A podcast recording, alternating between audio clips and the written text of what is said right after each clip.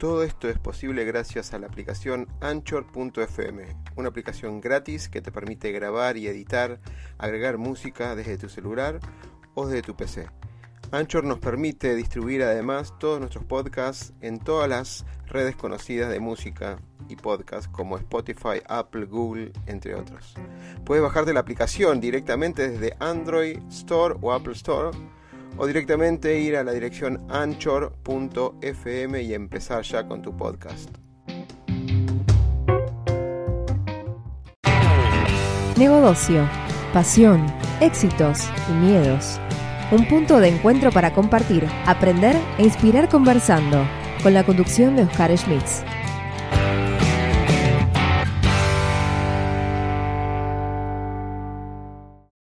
Continuando con estas entrevistas súper, súper poderosas, súper exponenciales. Bueno, lo vamos a descubrir. Ya, ya venimos con varias entrevistas y, las mujeres toman un rol así importante en Latinoamérica y en el mundo. Obviamente nuestra habla hispana, Diana Bernal, tiene, tiene, ahora cuando veamos, no es astronauta por las fotos que vamos a ver, sí, es exponencial, pero ella nos va a contar. Bienvenida, Diana, ¿cómo estás? Gracias, Oscar, un placer estar acá. ¿Cómo estás? Mucho gusto. Muy bien, muy bien. Muy agradecido por el espacio y por poder compartir estas, esta pequeña entrevista sobre mujeres empoderadas, mujeres exponenciales y, y, demás. ¿Por qué no nos contás un poquito, Diana, para empezar y romper el hielo? Contanos así rápidamente tu, tu, tu background académico y tu situación hoy profesional. Claro que sí. Bueno, astronauta todavía no. Sería, sería algo bueno para sumar a la lista, pero no, todavía no. Eh, bueno, mi nombre, como usted, es Diana Bernal. Soy colombiana. Eh, estuve en Colombia eh, de chiquita, luego me mudé a Miami para hacer mi, pues, graduarme del colegio, luego me fui a China, ahí fue donde, pues, hice mi carrera y empecé mi desarrollo profesional. Estuve trabajando en el sector corporativo, especialmente, pues, específicamente al área de licitaciones y contrataciones. Eh, me di cuenta rápido de que no era lo mío, pero ahí conocí, de hecho, al, al inversionista de mi primer emprendimiento, que es también en el área de educación. Aquí estamos viendo ya mi segundo emprendimiento, así que vamos, seguimos bien motivados con este MTP enfocado a la educación, pero es, eh, siempre ha sido bastante enfocada al área del desarrollo personal y profesional. Así que en eso es en lo que me enfoco ahorita y bueno, en el área de consultoría enfocada a educación y gamificación. Qué, qué desafío, ¿no?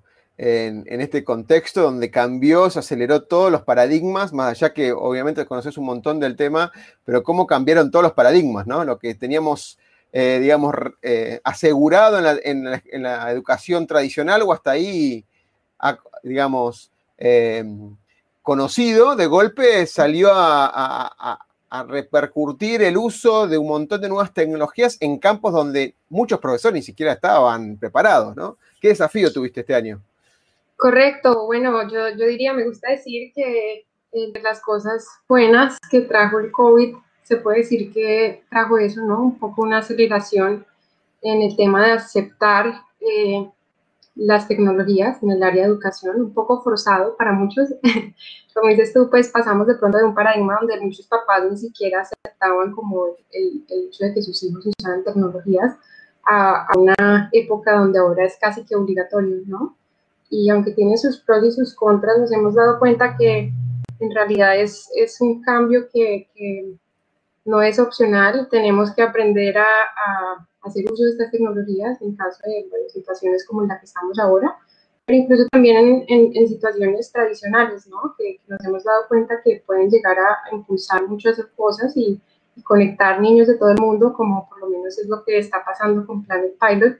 Para nosotros yo diría que no trajo tantas complicaciones, sino más bien oportunidades, pues el motivo de Planet Pilot nació por la pandemia, nosotros llevamos un año desde que empezamos, empezamos con un sprint de OpenExo, no sé si la audiencia está familiarizada, me imagino que sí, porque es el ecosistema exponencial, pero nace pues de, del problema que estábamos encontrándonos y era como nosotros pues viendo que, que la, el, el, futuro sigue más o menos por este camino, ¿no? ¿Cómo podemos en realidad crear una solución hoy, ¿no? Que como dices tú, no, no la había.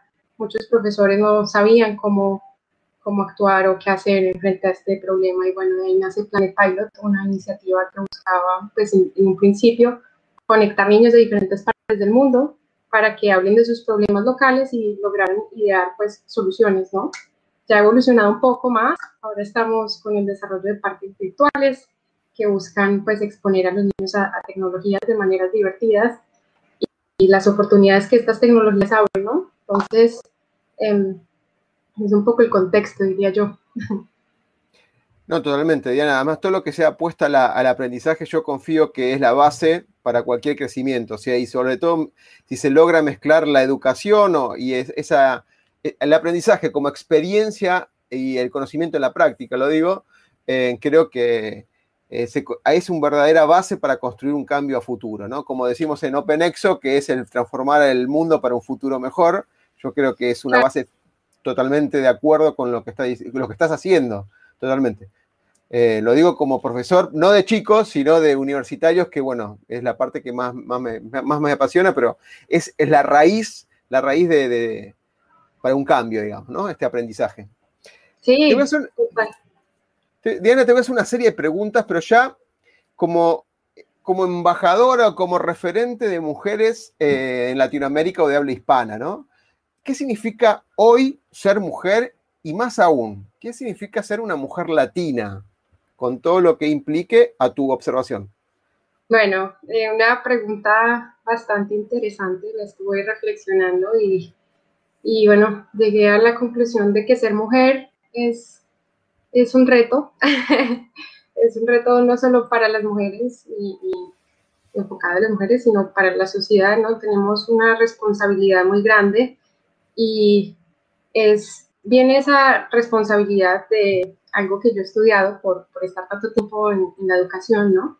Eh, me ha permitido, pues, llegar un poco a punto a temas como el de la inteligencia colectiva y, bueno, y estudios que han notado una relación entre eh, lo que hace un grupo exitoso y el porcentaje de mujeres en, en ese grupo, ¿no? Y no es precisamente por ser mujer ni porque la mujer sea mejor en ningún sentido, sino porque por razones sociales y, de la historia hemos desarrollado habilidades como el tema de la inteligencia social, el tema de la eh, del social perspective, perdón, no estoy sí, Sí, sí.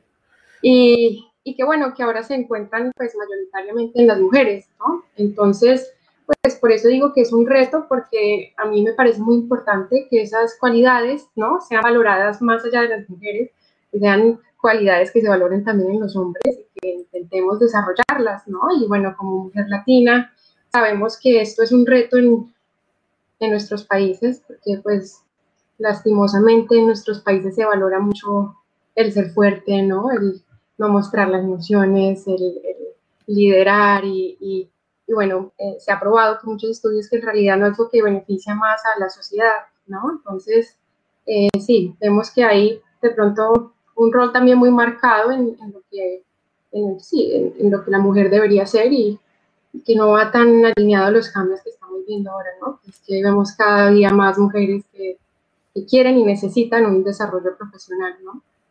Totalmente, Diana. Parece paradójico, ¿no? Que en Latinoamérica, donde casi todos los países, te diría todos, eh, la parte emocional es algo que nos, caracteriza, la familia, los amigos, el encuentro, el abrazo, el saludo, la emoción a pleno, pareciera como que cuando uno tiene que ser exitoso, pareciera como que la emoción la tiene que correr al lado, ¿no? Eh, sí, sí, qué, qué, lástima. Yo ya que dices eso, eh, en realidad siento que eso es una de las razones por las cuales me siento más afortunada o feliz de haber nacido en una familia latinoamericana, ¿no? Colombiana, para ser específica, pero es eso, el, la, relación con la familia, ¿no? El, el ser emotivo y que, bueno, lastimosamente no se ve reflejado, como dices tú, en el área profesional, ¿no? Totalmente. Ahora te voy a poner dos gorros. Si querés, el de astronauta, el de transformadora exponencial y el de mujer exo-woman. ¿Por qué consideras que vos sos una mujer exo-woman? medio, medio, medio, repetir las palabras, ¿no? ¿Por qué te consideras una exo-woman? Ahora sí. Bueno, eh, me sentí muy orgullosa de haber sido nominada como Woman. Eh, sí, pudiera decir que elementos del mundo exponencial aplico, yo diría que me tomo muy a pecho el tema del, del MTP, el propósito transformador masivo. Eh, mi propósito es eh, potenciar la pasión por vivir y bueno, el de Planet Pilot es lograr un mejor futuro al empoderar la juventud de hoy, ¿no? Entonces, pues el tema del MTP me lo tomo a pecho porque siento que la pasión y, y el, el, ser emotivo, como decíamos, ¿no? Por algo que te apasiona, por algo que quieres hacer, en realidad es la raíz de pues, un desarrollo social para todo el mundo, ¿no? El hecho de que podamos perseguir esos sueños y podamos pues encontrar una comunidad, ¿no? Trayecto exponencial y, y lograr un compromiso por precisamente una pasión en común, ¿no? Y bueno, me parece que es algo que he estado aplicando en, en mis emprendimientos y que estoy muy agradecida de haber aprendido, ¿no? De haber sido parte pues, de la comunidad hace ya un par de años. Diana, votaron más de 4.000 personas, así que algo habrán visto esas 4.000 personas o gran parte de ellas para que vos estuvieras entre las 10 elegidas. Sí, sí, es la verdad que fue un placer, me parece una iniciativa muy bonita y bueno, el haber sido nominada en, en esa y otras categorías fue algo que, que como muchos premios, ¿no? Motivan y te dicen que algo estás haciendo bien y, que sí, como ese, esa gasolina para el motor, ¿no? Correcto, es, mejora la autoestima, mejora la autoestima y te da como esa energía, esa voluntad de seguir adelante por el mismo camino, por lo menos por el apoyo que, que se recibe afuera. Totalmente de acuerdo. Ahora, eh, una pregunta más allá de, de, de, de lo que es ExoWoman, ¿cómo consideras cuáles son tus superpoderes? Y no empecemos a invisibilidad, el lazo máxico de la Mujer Maravilla, nada, cosas creíbles, cosas, o sea, no superpoderes, Sí, superpoderes, pero de, de, de, héroes mundanos, de personas normales que se levantan a la mañana, tienen disciplina. ¿sí? ¿Cuál es tu, vos, qué consideras cuáles son do, tus dos o tres o uno superpoder que te diferencia del resto de las personas? Sí, esa, yo diría que, que sería la creatividad. La creatividad. Pero un poco, un poco enfocada al área de la convergencia. Me encanta evaluar retos, problemas y, bueno, buscar soluciones creativas, innovadoras, ¿no? Así que yo diría que, que ese va siendo mi superpoder. sí. La parte de creatividad, construir ideas y sobre, pero ¿en qué contextos? ¿Solamente en la parte de educación o, o en general?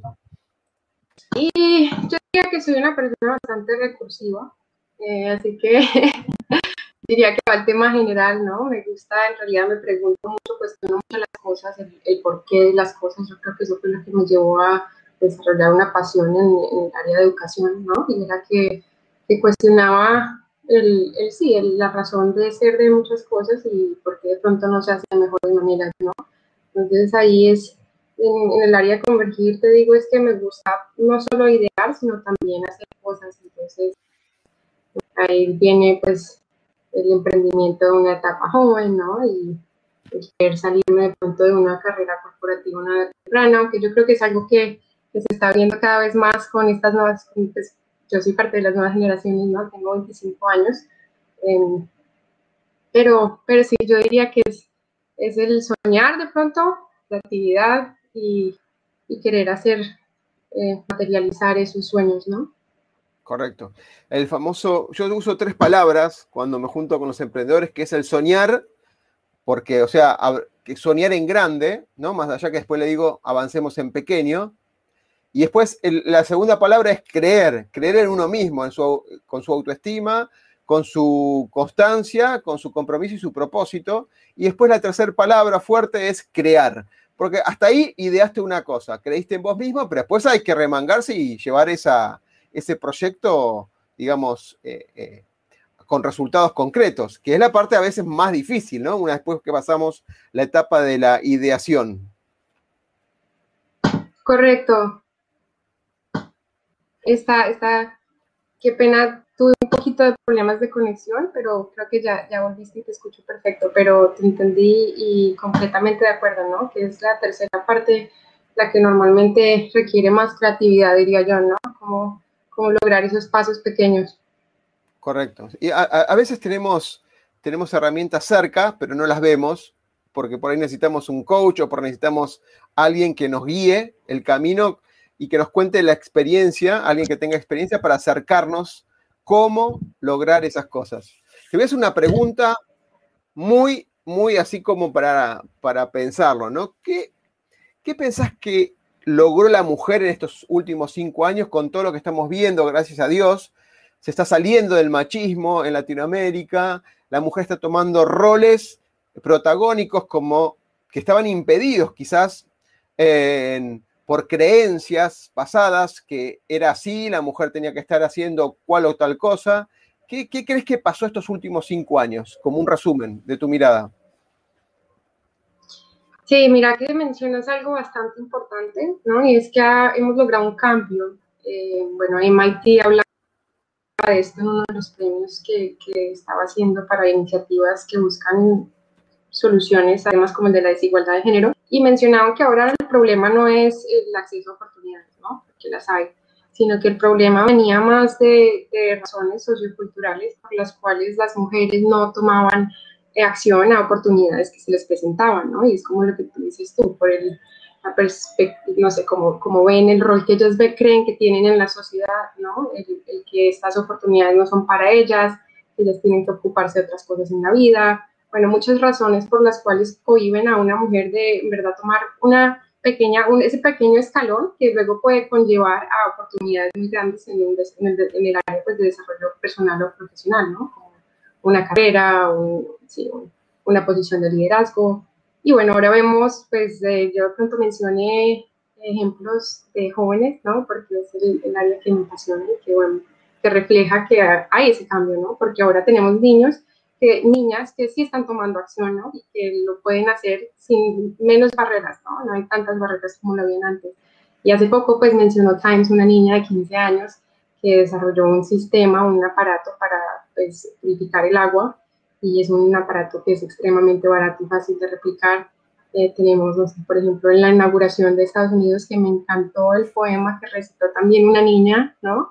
Y cada vez vemos más ejemplos como eso que muestran que hay un cambio, ¿no? El de la niña de Times, me encantó escuchar la historia que decía que fue como a la edad de 4 o 5 años cuando el papá le dio a ella un kit de, de química y que dice que, bueno, que desde esa edad temprana ella desarrolló esa pasión, ¿no? Y que, es eso, que en realidad ya ahora es, como decías tú, la familia, ¿no? Hay un cambio social donde se motiva y, y, se busca que, que, pues, todas podamos perseguir carreras que antes eran más, pues, para los hombres. Totalmente. Ahora, tomando, tomando esa iniciativa que tuvo esa niña de 15 años, ¿cómo ves las nuevas generaciones? ¿Crees que están en ese camino? Eh, ¿Están muy, muy muy obsesionados o muy metidos en la tecnología y la parte humana creativa no está saliendo. Eh, ¿cómo, lo ves? ¿Cómo ves eh, tu anhelo o tu visión de estas generaciones a futuro? ¿Cómo sería? Totalmente, yo creo pues mi anhelo sería que, estas generaciones no se limiten pues, por estigmas del pasado, ¿no? que en realidad entendamos que todos estamos en una aventura de autoconocimiento, ¿no? Y que bueno, los, límites que habían antes para jóvenes, para mujeres, ya hoy en día no existen, ¿no? Me gusta mucho un ejemplo que mencionaba de lo que un niño podía hacer en el pasado, ¿no? Estaba limitado a su, pues, desarrollo físico, ¿no? Era como podían ayudar en la finca, todo requería fuerza y por ende, pues, lo que podía hacer un niño era muy poco. Pero ahora tienen en sus manos un celular que, como dice el, típico dicho, pues, eh, les permite tener el mismo poder que un presidente hace 10 años, ¿no? Si hablamos de países como los nuestros hace 5, pero en realidad lo que pueden hacer es, es, es, es, muy loco, ¿no? Es algo que antes no se podía imaginar uno. Entonces, pues, yo diría eso, que, que lo asimilen, ¿no? Y que sepan que tienen acceso a una abundancia de herramientas y de oportunidades y que lo puede empezar desde una edad temprana, ¿no? Como esta niña que empezó con un kit de química, como decíamos, es empezar pequeño y uno encontrar su camino, ¿no?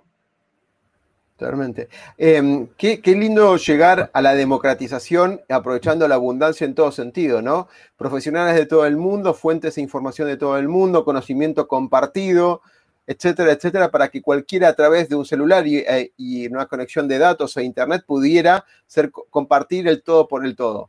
Cuando sería como sueño, me imagino yo, pensando con lo que decías, que el ego, el ego, el individual quede a un costado y el eco se absorba, digamos, y de alguna manera tengamos ambientes colaborativos para, para pensar en, cuidar el mundo, ¿no? Lo que es el mundo, que es el único lugar que tenemos.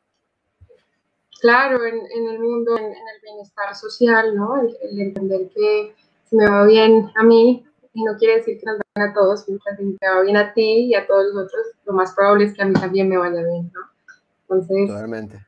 Sí, ese es, un, es, un, ideal que a veces está la sociedad en muchos aspectos dividida, ¿no? O, o, los mensajes que nos llegan y no sabemos filtrar nos dividen por pensamientos que cuando lo volvemos a reflexionar seriamente no tenemos que estar divididos. Creo que es un buen pensamiento y sobre todo la abundancia y la tecnología podría acercar eso. Podría acercar mucha información, lo tenemos al alcance de la mano. En ese sentido, te quiero hacer dos preguntas las dos últimas preguntas, así no te voy sacando mucho tiempo más, que es, una es, imagínate que te levantás, tenés el poder ¿sí? del genio de la lámpara y, y, lográs pedirle lo que es tu, eh, tu, futuro mejor o tu futuro deseado, como se le dice en, en coaching, tu futuro deseado. Y a la mañana siguiente te despertás y ves el futuro deseado.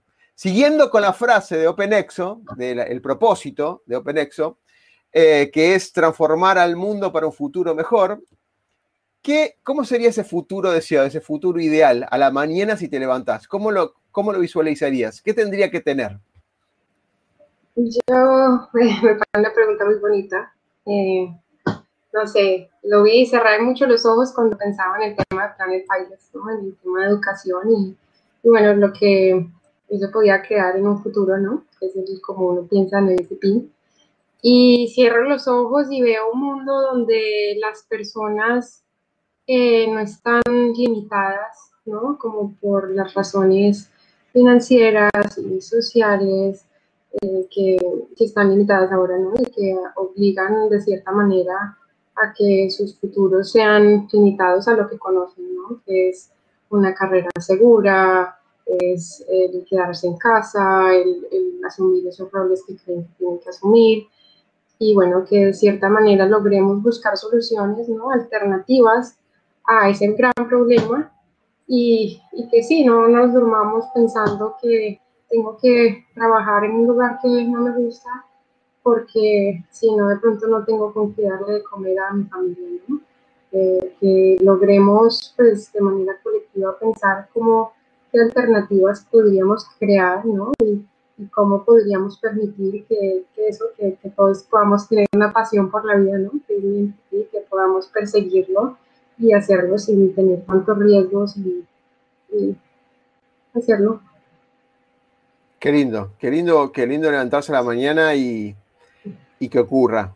Sería y sería tan, tan, fantástico que no ver chicos con hambre o chicos que les falta educación o que quieren estudiar y no pueden, lo que fuera. Qué lindo que sería eso, más que nada para construir una nueva sociedad, porque cuando uno anhela estudiar o quiere lo mínimo indispensable para, para vivir, no existir, ¿eh? vivir, que es, digamos, no existir en la tierra, sino vivir la vida, y a veces una parte del mundo no lo tiene y después hay una parte muy chiquita que lo tiene de sobremanera, es, pareciera como que es injusto, ¿no? Parece como que es injusto y teniendo tanta abundancia de todo, se podría repartir de alguna manera equilibradamente y a veces no ocurre. Qué, qué, buen sueño, qué buen sueño. Eh, me quedé pensando en eso. Eh, hay que soñar. No, es que, es que justo una entrevista hace poquito que hice, le, eh, Dyer, un excelente autor y bestseller y demás, dijo, eh, no hay que morirse con la música en el interior. Ejemplificando que cuando tenés algo que soñás y adentro es eso de o ser, eh, o ser, no sé, estar en una playa, o ser, ser, escritor, o ser bloguero, o salir con cosas, no, no tenés que dejar de lado, porque no sabes cuánto dura esta vida. Sabes que no, te, piden permiso al nacer y no sabes, lo único más probable es que te vas a morir. esa es, esa es la, vida humana y lo, cómo la vivís es lo que te potencia de alguna manera, totalmente. Em, Diana, te voy a hacer la última pregunta y esta así de, sorpresa, ¿no? Es, ¿hay, ¿tenés alguna frase, alguna, algún libro, alguna serie o película que nos digas, vean esto o lean esto y, nos das el significado que es para vos? Sí, bueno, aquí un poco alineado al tema que estamos hablando, ¿no? Recomendaría un libro que se llama eh, The Big Leap, eh, Big de grande y Leap de, salto, ¿no? Eh, hay que mirar cuál es el nombre en español, pero lo recomiendo porque, bueno, el libro habla de algo que desarrollamos a lo largo de nuestra evolución humana, que se llama como el upper limit, ¿no? Un límite de felicidad, se puede decir, que desarrollamos porque, bueno, la mayoría de nuestra existencia estuvimos siempre en una posición de que, de cuidar, ¿no? De, de, cazadores, de que siempre había que estar alerta, ¿no? Entonces, él dice que desarrollamos ese límite, ¿no? Cuando nos presentamos con un sueño, una oportunidad, algo bueno, eh, que sobrepase ese límite, lo que pasa es que automáticamente nuestro cerebro se pone en ese modo de defensa, ¿no? De, de cómo me cuido y empieza uno a, soltar ahí una cadena de pensamientos, ¿no? De, bueno, ¿y qué tal si me va mal? ¿Y qué tal si no lo hago bien? ¿no? Lo que decíamos de, muchas de las razones por las cuales cohiben a una persona en realidad tomar acción. Y bueno, eh, lo que él dice que me parece muy práctico y, y, lo apliqué y me encantó es pensar cuando tengas esas, esos momentos de felicidad, qué es lo que pasa inmediatamente después. Y uno, pues yo me, me vi pensando en esas cosas negativas. ¿no? Ay, pude haber hecho eso mejor porque dije esto y eran cosas muy buenas como pues el tema de emprendimiento, conseguir inversionistas, cosas que en realidad deberían ponerme contentas.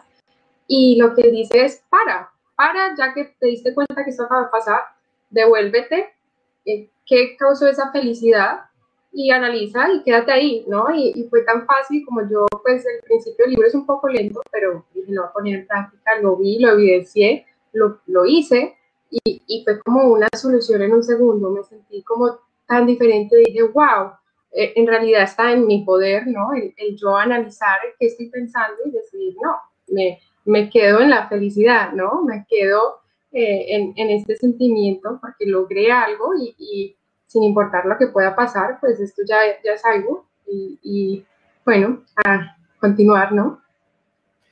Qué bueno, qué bueno. En ¿no, sentís que cuando ves algo, lees algo y lo pones en la práctica y hay como una especie de autorrealización, como que decís, che, ese es el camino? Es, y ahí te, esta pregunta que me, que me olvidé de decirte porque ya lo dijiste de alguna manera, pero me gustaría cerrar con, tu, con, con, esta frase. Cuando uno camina sobre, en su propósito o fluyendo en su propósito extraordinario, en su propósito transformador, masivo, como quieras llamarlo, eh, se siente feliz, porque lo que está haciendo es lo que le apasiona, de alguna manera, lo que le sale bien, etcétera, etcétera, con el Ikigai por medio. ¿Cuál es tu propósito que te hace sentido con todo esto que nos contaste a lo último? Y es potenciar la pasión en la vida. Y cierro con eso. Se lo llevan a la tumba. qué grande, qué grande, Diana, qué grande. Bueno, Excelente. Bueno, Diana, te agradezco mucho tu tiempo. La verdad, eh, fue súper entretenido y súper, súper eh, inteligente. Un montón de, miradas. Y esto de apostar a la, transformación, a la educación y a construir el mundo desde el punto de los chicos, cambiar, lograr un mundo desde una mirada diferente es fantástico, fantástico. Así que te agradezco un, montón del tiempo y bueno, eh, dentro de poquito nos podemos hacer otra entrevista a ver cómo van los avances de ese proyecto en particular. Claro que sí, vamos por esa y un placer, una conversación en realidad bastante relevante y, encantadora. Oscar, muchas gracias. Muchas gracias. ¿eh? El miedo a equivocarnos nos inmoviliza, nos aleja del éxito. El miedo a lo nuevo nos limita, nos quita oportunidades de crecer. Pretender resultados diferentes haciendo siempre lo mismo es una locura. Aprender a ser diferentes Aprender a hacer innovando es un desafío. Nuestra pasión nos moviliza a ilimitados desafíos.